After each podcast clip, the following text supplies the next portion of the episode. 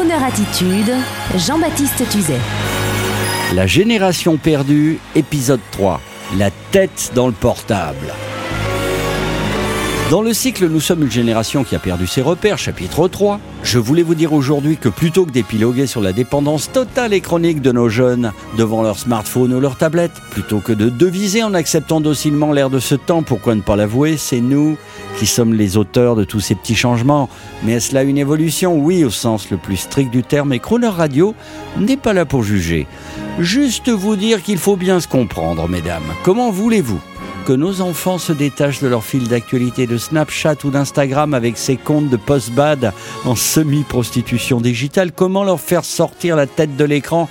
Quand vous-même, madame, passez des demi-heures à jouer à Candy Crush, absolument à garde devant une télé que vous ne regardez même pas, alors que votre fils aîné vous sonne depuis un quart d'heure pour vous demander 10 euros, mais en vain, pour aller s'acheter les crêpes Wahoo qu'il va ensuite boulotter devant son ordi en jouant à World of Tanks, où est votre aîné de 17 ans qui est même allé jusqu'à enrôler votre propre frère à la retraite, qui désormais délaisse sa femme à partir de 19h30 pour devenir un hypothétique commandant de char virtuel, grâce à un ordi gonflé à bloc installé par votre progéniture pour le compte de tonton dans son salon.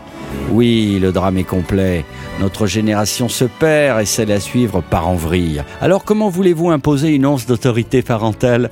Alors que monsieur vous-même, oui, vous le père, vous avez la tête sur votre smartphone dès que vous vous retrouvez seul ou attendez la fin du lavage automatique, au milieu d'autres cadras, eux-mêmes rivés sur le portable, comme pour se donner une contenance sur le quai du RER, e alors que vous pourriez vous parler entre vous et même échanger sur la scolarité de vos aînés pour ceux qui en ont.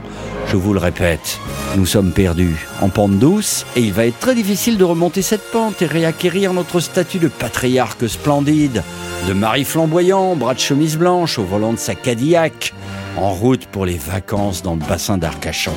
Non, c'est foutu. Allez, on replonge dans Candy Crush, madame. Et on essaie de faire un post sympa sur Facebook, monsieur. Ah, trop tard. Vous avez où? Vous avez appuyé sur publier.